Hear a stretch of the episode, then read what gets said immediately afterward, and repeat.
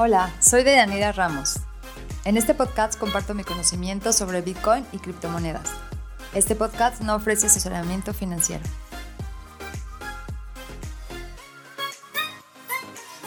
Hola, ¿qué tal? Mi nombre es Deyanira y hoy veremos un tema un poco polémico.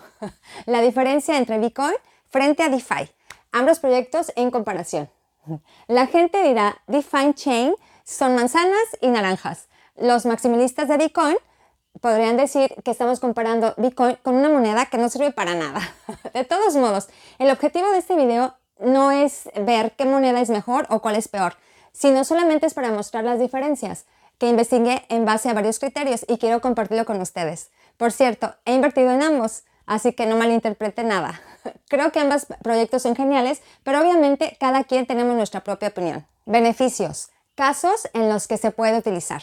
Bitcoin es un proyecto de cadena de bloques que principalmente se utiliza como depósito de valor, por lo que puedes almacenar su rendimiento laboral en él. Por ejemplo, a veces también sirve como moneda, por lo que puedes usarlo para pagar tus compras. Por ejemplo, al menos ahora en El Salvador es posible. Chain también es un producto de cadena de bloques, pero se utiliza para llevar productos y servicios de las finanzas tradicionales a la cadena de bloques.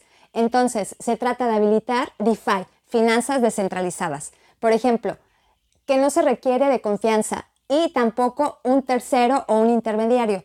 Puedes negociar acciones, puedes sacar un préstamo, puedes comerciar divisas, etc. Por esa razón, DeFi no habla de un utility token o un token de utilidad. La ventaja de los utility tokens es que tienden a generar una mayor rentabilidad como inversión debido a las múltiples posibilidades. La desventaja es que si el precio de los utility tokens aumenta demasiado, en algún momento el costo de ejecutar las funciones también será demasiado alto.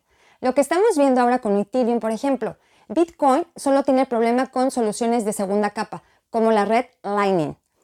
Eso significa que si el precio es demasiado alto en algún momento, esto puede limitar las funciones, pero como dije, el objetivo de ese video no es juzgar qué es mejor o qué es peor sino solo mostrar las diferencias, velocidad o escalabilidad. ¿Cuántas transacciones puede tener lugar en la cadena de bloques y qué tan rápido? Esto va a depender principalmente del tamaño del bloque y del tiempo del bloque. El tamaño de bloque para Bitcoin es de 1 megabyte y el tiempo de bloque promedia alrededor de 10 minutos. Si extrapolamos esto, significa que solo son posibles 7 transacciones por segundo. Al menos eso se aplica en la propia cadena de bloques de Bitcoin sin soluciones de segunda capa. Sin embargo, en conexión con la red Lightning, son posibles hasta 25 millones de transacciones por segundo. El tamaño de bloque de DeFi es de 16 megabytes, entonces es 16 veces más grande y el tiempo de bloque es solo 30 segundos. Entonces es alrededor de 20 veces más rápido. Eso significa que alrededor de 2.200 transacciones son posibles con DeFi por segundo. En tal caso, alrededor de 314 veces más que Bitcoin. Muchos de los que son nuevos, bueno, somos nuevos en las criptomonedas, podemos estar pensando, mm, bueno, pero ¿por qué no simplemente ajustar el tamaño del bloque y el tiempo de bloqueo de Bitcoin? La discusión ya existió esto entre el año 2015 y 2017 y ahora se describe como block size word, porque cuanto más pequeño es el tamaño del bloque, más barato es minar y participar en la minería.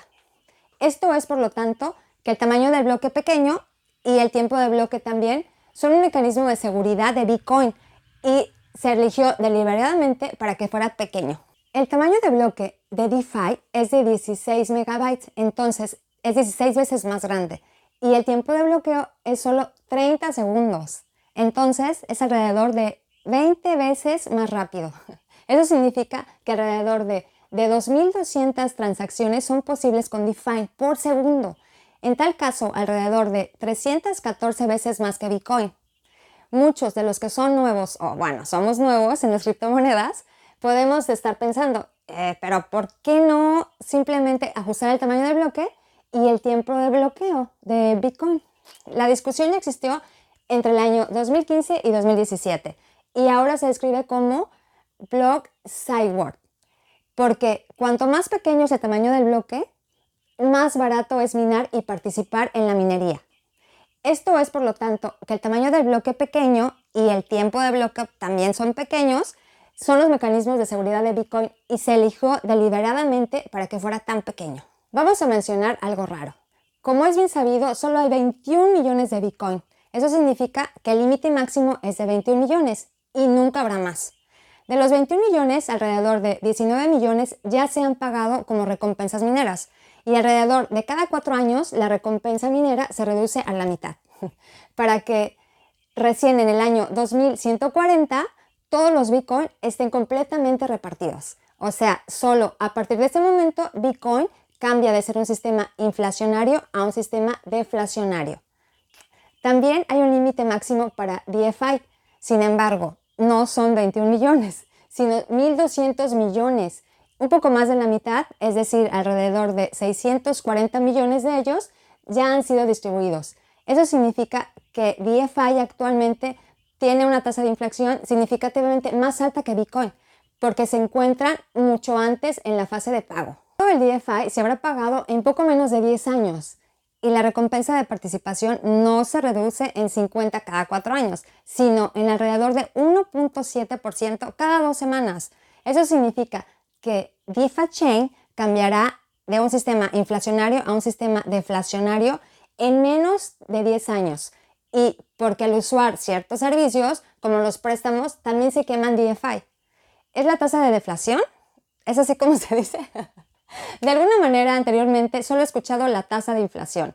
De todos modos, la tasa de deflación será significativamente más grande para DeFi que para Bitcoin. O sea, el valor aumenta más rápido como resultado, descentralización. Debido a la cadena de bloques, las aplicaciones descentralizadas siempre tienen que costar algo y, por lo tanto, en la mayoría de los casos son menos eficientes que las aplicaciones centralizadas. Por esa razón es importante que los proyectos de blockchain estén realmente descentralizados, porque de lo contrario se podría decir que se fundó una empresa normal. Ahora Bitcoin es por mucho el proyecto más descentralizado y esto se debe principalmente a dos factores. Uno, porque con la historia de alrededor de 12 años es con diferencia el proyecto más antiguo. Al modo de comparación, Ethereum solo existe desde hace unos 6 años. Y dos, porque no había competencia en ese momento. Eso significa que Bitcoin pudo propagarse de una manera muy natural y muy descentralizada. DeFi es por mucho más central en comparación. Claramente, y eso también es bastante normal con los proyectos criptográficos más nuevos, porque sin un partido central impulsando el proyecto, de lo contrario te hundirás con la gran competencia en estos días. Por el hecho de que DeFi solo se puso en marcha en mayo del 2020, hace alrededor de un año y nueve meses, pero en comparación con la mayoría de los otros proyectos, en mi opinión, es mucho más descentralizado. Lo que definitivamente ayudó a corto plazo es que es un proof for stake. Eso significa que no necesita usar el poder de cómputo para hacer minería como, o mining, como lo hace con Bitcoin, pero también puedes hacer que la red sea más descentralizada si solo tienes monedas y las pones a disposición a través de staking. Sin embargo, a largo plazo, la centralización también puede hacerlo más probable en teoría, porque puede aumentar tus monedas y por lo tanto tu participación más o menos sin cargo. Veremos cómo evoluciona esto. Las principales debilidades actuales en la centralización del DeFi siguen siendo 1. Marketing. Actualmente todavía hay un fuerte enfoque en Cake. Este probablemente seguirá siendo el caso durante al menos uno a dos años. Y esto es algo bueno en mi opinión, antes de que el proyecto pueda volverse cada vez más descentralizado en el futuro. 2. Ticket Council. Actualmente hay un pequeño grupo de personas que votan sobre las características claves de los servicios. Sin embargo, esto será mm, reemplazado por la gobernanza en cadena de los próximos meses. Entonces, los operadores de Masternode pueden votar como de costumbre. Tercero, actualmente siguen siendo un fuerte enfoque en las audiencias europeas. Es hora de que otros países nos unamos. Relación oportunidad-riesgo. No creo que sea justo comparar rendimientos anteriores. DeFi Chain tiene solo 1.5 años y mucho antes en la curva de crecimiento que Bitcoin. Por lo tanto, no sorprende que Bitcoin ha solamente generado un retorno de 540% y DFI, en comparación, alrededor de 1050%. Eso es más de 10 veces. Pero, como es bien sabido, los rendimientos pasados no dicen nada sobre el futuro. Por lo tanto, me parece mucho más sensato comparar el potencial entre sí. Ahora, Bitcoin es principalmente una especie de oro digital y el mercado de oro actualmente tiene una capitalización de mercado de alrededor de 12 billones y Bitcoin está actualmente alrededor de 1.2 billones, una décima parte. Si bien personalmente espero que Bitcoin supere el oro en capitalización de mercado porque tiene aún más características y más funciones. Pero aún con esto, el final ya es tan duro para verlo. Bitcoin ya está también establecido para esta situación, que personalmente no puedo pensar en un escenario donde Bitcoin se extinga. O sea, con Bitcoin tienes posibilidades medias con un riesgo bajo, en mi opinión. Por lo tanto, probablemente seguirá generando buenos rendimientos en los próximos años. Ahora, el potencial de DeFi Chain, por otro lado, es muchas veces mayor. Eso se debe a que puede abarcar gran parte del mundo financiero tradicional, solo con acciones tokenizadas. DeFi Chain tiene un pie en la puerta de mercados de valores, que con cerca de 115 billones es alrededor de 10 veces más grande que el mercado del oro. Después está todo el mercado crediticio, también el mercado de comercio de divisas, eventualmente comercio de bienes raíces a través de tokenización. Después, el comercio de futuros y así sucesivamente. Es decir, el potencial es muchas veces mayor que el de Bitcoin. El proyecto aún es relativamente nuevo y eso significa que el riesgo también es muchas veces mayor que el de Bitcoin. Por esa razón, personalmente creo que la combinación de Bitcoin con DeFi Chain es ingeniosa. Pero eso sí, todo con moderación, por supuesto.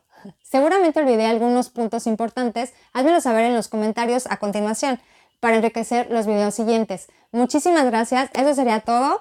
No olvides darle like y suscribirte a mi canal. Hasta luego.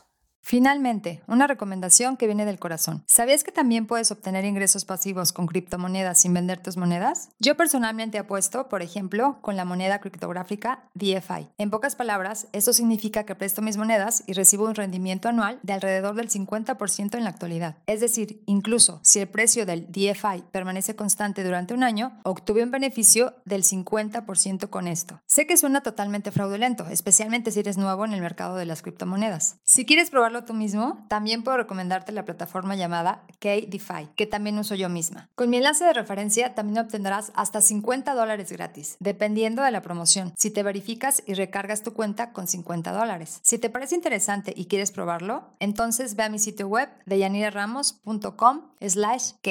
Otra vez, deyaniraramos.com slash C-A-K-E. Diviértete probándolo y gracias por tu apoyo.